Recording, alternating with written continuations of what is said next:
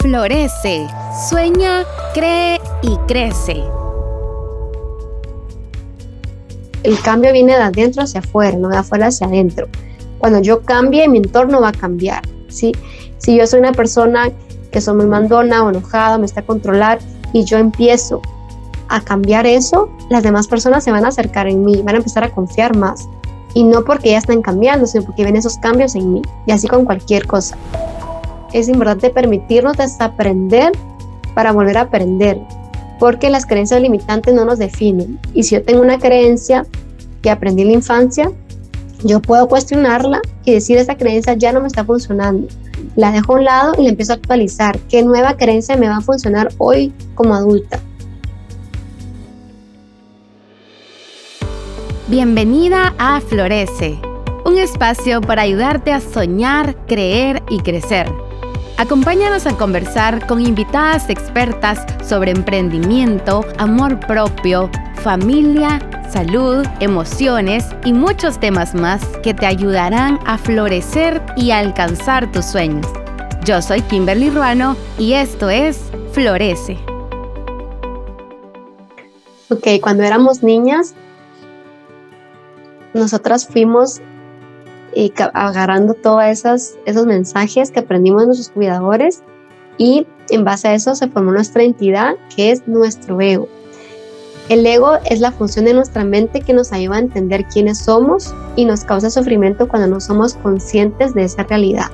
Es decir, todo lo que rechazamos inconscientemente sin darnos cuenta nos genera sufrimiento y todo lo que aceptamos de forma consciente, así esa aceptación radical, es, eso nos genera paz y tranquilidad. Aceptación radical es cuando yo sé que hay ciertas cosas en mi vida, ciertas circunstancias, que no importa qué haga o que no haga o que piense o que diga, no está en mi control, no está en mis manos poder hacer una diferencia. Por eso es importante empezar ya con este, en este tema 4, darte cuenta qué cosas estamos rechazando para empezarlas a aceptar y que luego se relaje. A veces el ego nos cuenta historias y asigna un significado a esas historias en torno a quién eres tú, quiénes son las otras personas y quién es el mundo que nos rodea. Basado en tus experiencias de vida desde que eras niña hasta hoy como adulta. De niña nuestra mayor necesidad era tener valor, es poder tener esos vínculos seguros y amorosos con nuestros cuidadores, que son papá, mamá, abuelo, abuela, un hermano mayor. Esos vínculos que, buscamos es, cubre toda esa, necesidad humana que buscamos todos en, diferentes etapas de nuestra vida, que es sentirnos más valoradas, pertenecientes. Entonces, inconscientemente lo que hicimos de niñas es que sacrificamos nuestra forma de ser, que son nuestras cualidades, nuestra esencia, para poder conectar con nuestros cuidadores y poder tener esos vínculos seguros y amorosos, esa validación, ese amor. Esto lo hicimos todos de forma inconsciente. Y por eso hoy en día tenemos programas mentales que ya están obsoletos, es decir, programas en nuestra mente que, que necesitamos actualizar. Más adelante te tocaré más este tema. El ego se forma en función a esos rasgos que los cuidadores sienten de quiénes somos o no somos, o son aceptables o no aceptables. Es decir, que si nuestros cuidadores mirábamos que tenía un ceño que estaba enojado eh, o enojada, que estaba de ansiosa, entonces nosotros nosotras interpretábamos ese mensaje de una forma desde, desde la, la experiencia que teníamos a nuestros cortos 5, 6, 8, 10 años. Pero hoy en día ya no eres esa niña y por eso es importante actualizar esas creencias. Por ejemplo, si de niña tú escuchaste a, tus cuidadores decir, es que esta, esta niña eh, es muy desordenada, lo deja todo tirado. Entonces, tú creciste con estos mensajes, esas creencias de que yo soy desordenada, yo dejo todo tirado. Y de momento que tú sos consciente y que empiezas a aplicar la atención plena que veremos adelante y que empiezas a aplicar la, las preguntas de curiosidad, te, empiezas a, a, cuestionar, ok, ¿realmente yo me considero una persona desorganizada? ¿O es una creencia que aprendí en mi infancia de mis cuidadores, pero que no es cierta? Y te das cuenta que a lo mejor tal vez dejas algunas cosas, no, no las dejas en su lugar, pero no eres una persona desordenada. Y por eso es importante eh, ser consciente de todas las historias que nos cuenta nuestro ego, que muchas veces no son ciertas.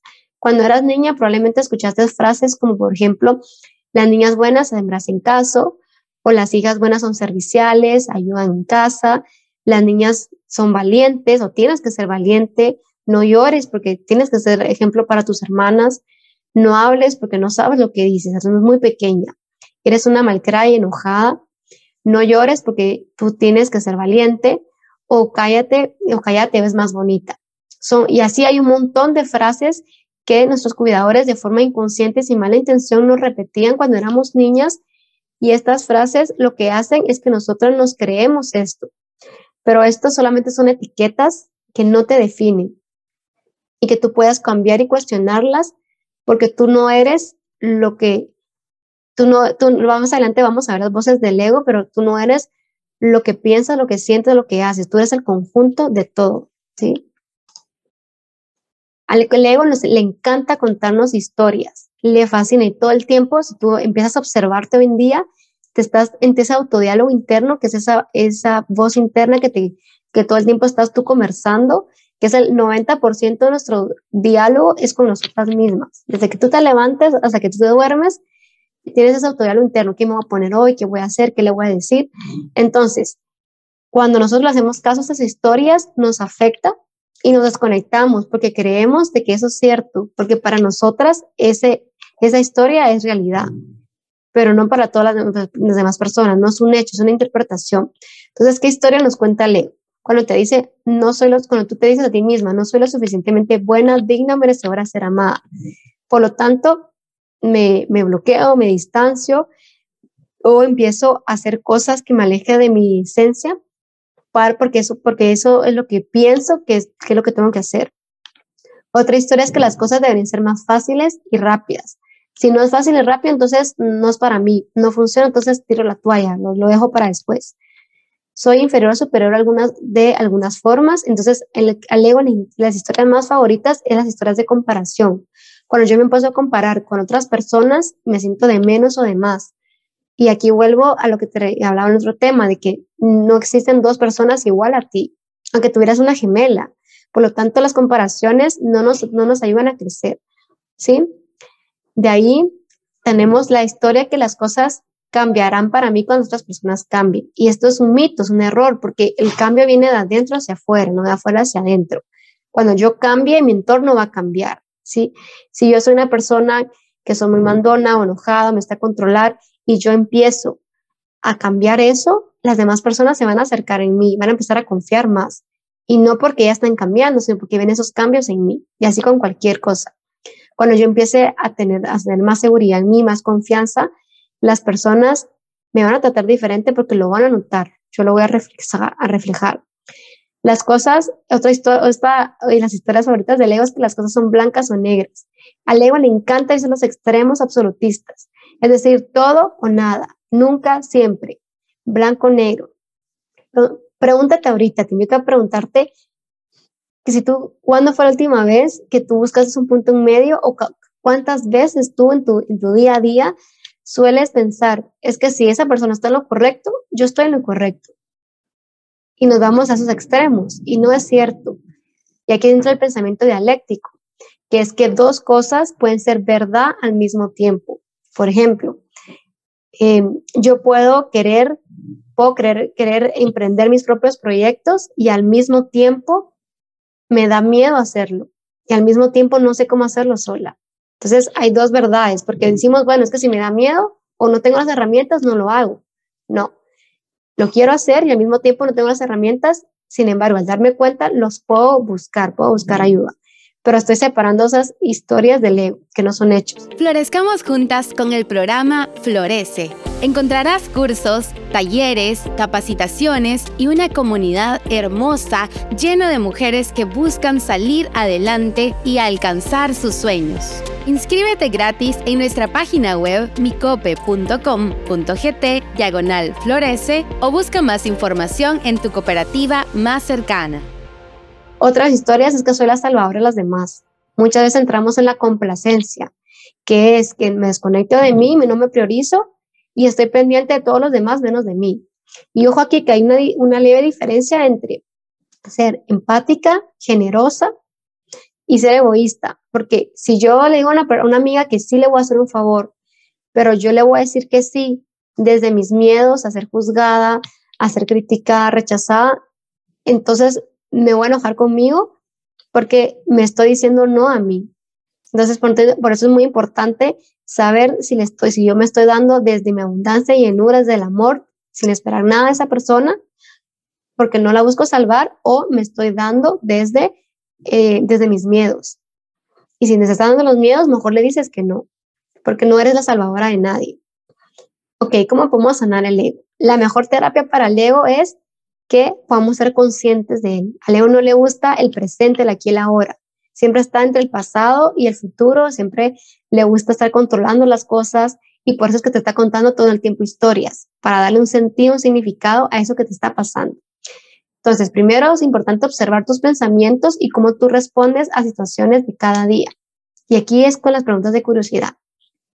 Puedes permitir todos esos pensamientos, emociones, sensaciones corporales sin juicio para autovalidarte. ¿Qué es sin juicio? Sin juicio es cuando tú emites un criterio propio, una interpretación, una lectura mental de lo que algo puede o no puede ser.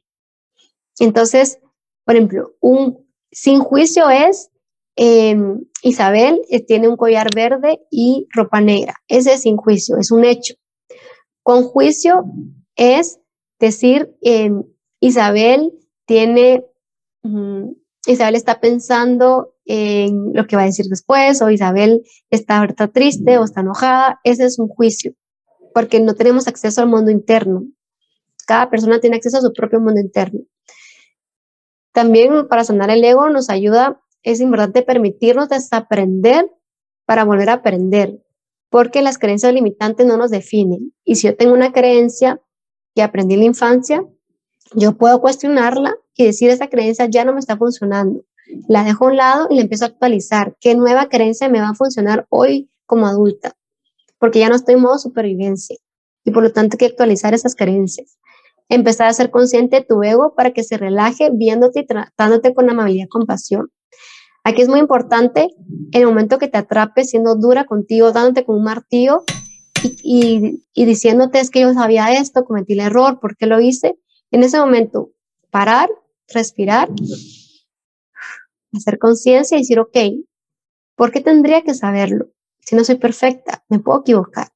Y en ese momento te ves con amabilidad y compasión y tu ego se relaja, porque dejas de rechazar esas situaciones desde las historias que te estás contando, de los pensamientos absolutistas de que es que yo debería, yo tendría que, porque no, no tienes por qué saber todo. Cuestionarse para los hechos de las historias que nos contamos nos ayuda con, una, con respiraciones eh, profundas y ser consciente nos ayuda mucho a poder sanar nuestro ego que está herido y poder darnos cuenta, identificar qué situaciones experiencias en nuestra vida todavía no hemos logrado sanar para poderlas trabajar. Y para esto nos sirve conocer las voces del ego. El ego tiene diferentes roles, así como tú tienes rol de hermana, de hija, de trabajadora, de, novia el rol, el ego también tiene cuatro voces. Entonces está la voz comandante eh, y tú vas a decir, tú vas a, al final apuntar con cuál voz te identificas más, porque tenemos en diferentes momentos tenemos las cuatro, pero siempre hay una que está constantemente en nuestra cabeza. Entonces, la voz comandante es la que te dice todo lo que tú deberías o no deberías hacer, todo lo que los otros, lo que todo lo que tú o las otras personas deberían o no deberían o tendrían que hacer, todos los tengo y los debos es que esa persona debería haberme saludado, es que yo debería haber sabido cómo hacerlo, es que yo no debería haber hablado. No, son creencias. Y es como un comandante que todo el tiempo esté viendo, controlando que las cosas sucedan. Esa es la voz comandante del ego. Tenemos la segunda voz que es la etiquetadora. Y esta etiquetadora lo que hace es que te hace creer que tú eres lo que piensas, lo que sientes lo que haces. Si yo en un momento se me sentí miedosa o insegura, te dices que eres una persona insegura. Y no es cierto, porque si te pones a cuestionar esas historias que no son hechas, dices, no soy insegura 100% del tiempo, no soy insegura 7 días, 24 horas. soy insegura en esta decisión concreta por alguna situación. Entonces tú te abres y te das cuenta, tú eres el conjunto de todo. ¿sí? De ahí tenemos la voz animadora. La animadora puede parecer tu mejor amiga, pero ojo, es una animadora tóxica porque todo el tiempo está sobre está haciendo que tú te sobreexijas, no te permite conectar con tus emociones. Si tú un día estás cansada, quieres darte un fin de semana de descanso, te dice, no, por ejemplo, no Luisa, no María, tienes que terminar esto, sigue trabajando, no descanses, tú puedes, vamos, vamos. Entonces no te permite conectar con tus emociones y con tu esencia. De ahí tenemos la cuarta voz, que es la divina pesimista. Y esta divina pesimista tiene una bola de cristal, pero esa bola es gris y todo el tiempo está adivinando cosas malas, cosas negativas. Entonces te está diciendo, no, eh, no Mariana, ¿para qué lo vas a hacer si te van a juzgar? ¿Para qué lo vas a intentar, a intentar emprender si no te va a funcionar? ¿O para qué vas a intentar aplicar otra vez a esta profesión, a este curso, si no te, no te funcionó en el pasado? Entonces te empieza a contar historias negativas que no son ciertas. Entonces, ¿con cuál vos te identificas más? Y una vez que te identifiques, vamos a hacer este ejercicio que es muy, te das cuenta, son cuatro preguntas concretas, prácticas, pero poderosas. Y este ejercicio te va a ayudar a poder salir de esa voz del ego que muchas veces nos limita. Y muchas veces nos queremos esas voces de forma inconsciente porque no nos damos cuenta. Y el primer paso también para sanar el ego es ser consciente que esa voz del ego existe y que todos la tenemos. Ok, primero es ponerle un nombre a tu ego. Ponle el nombre que tú quieras. Puede ser eh, tu segundo nombre, un nombre que te sea chistoso, un nombre que recuerdes. Yo le voy a poner ahorita para hacer el ejercicio, le voy a poner, em, le voy a poner Marisa. Ok. Segundo, el segundo paso es preguntarte cuál, cuál de estas cuatro voces es la que más tengo y cuáles son las historias que me está contando mi, ok, Marisa es una voz, le puedo, de hecho le puedes poner un nombre a cada, a cada voz del ego, a la comandante, a la animadora, a la etiquetadora y a la divina pesimista. Yo voy a agarrar a la comandante y voy a decir, Marisa me está contando la historia de que yo debería de saber cómo cocinar. Entonces, cómo cocinar ciertos, eh, el pollo, la carne, el pavo. Yo no sé cocinar pavo, pero debería saber cocinar. Entonces, el tercer paso, yo me cuestiono, ok, cuando, cuento, cuando Marisa me cuenta las historias de que yo debería de saber esto, ¿cómo me siento? ¿Qué hago? Ah, bueno, pues me frustro, me bloqueo, no lo hago, me victimizo. Ok, ahora vamos al último paso, que ese es el de la acción. Cuando yo logro ser consciente y decir, a ver, momento, a una pausa. Esto que me, estoy, que me está contando Marisa, que yo debería, es una historia, es una interpretación, porque yo realmente no, me empiezo a cuestionar, me abro las preguntas de curiosidad. Yo, ¿por qué debería saber cocinar pavo? Si primero es complicado, nadie me enseñó, pues, se puede comprar, no tengo por qué aprenderlo a hacer. Entonces, ¿por qué debería? Y entonces en este momento separo, dejo esas historias del ego porque ya soy consciente y empiezo a accionar o preguntarme, ¿qué haría si esas historias no son reales? Preguntarme primero. Yo me preguntaría, ok, ¿realmente quiero aprender a cocinar pavo? Sí, ah, bueno, entonces me meto a clases. O le pregunto a una amiga que sabe cocinar, le sale súper rico que me enseñe. No quiero, ok, entonces no lo hago y ya estoy tranquila. Pero no me siento mal, no me juzgo. ¿Ves cómo funciona este ejercicio? Así que te invito a practicarlo. Tú ya lo tienes acá, son cuatro preguntas. Practícalo con cada voz del ego, ponle un nombre a cada voz del ego y practícalo para empezar a separar esos hechos de esas interpretaciones. Comparte este video para que tus amigas también florezcan como tú. Florece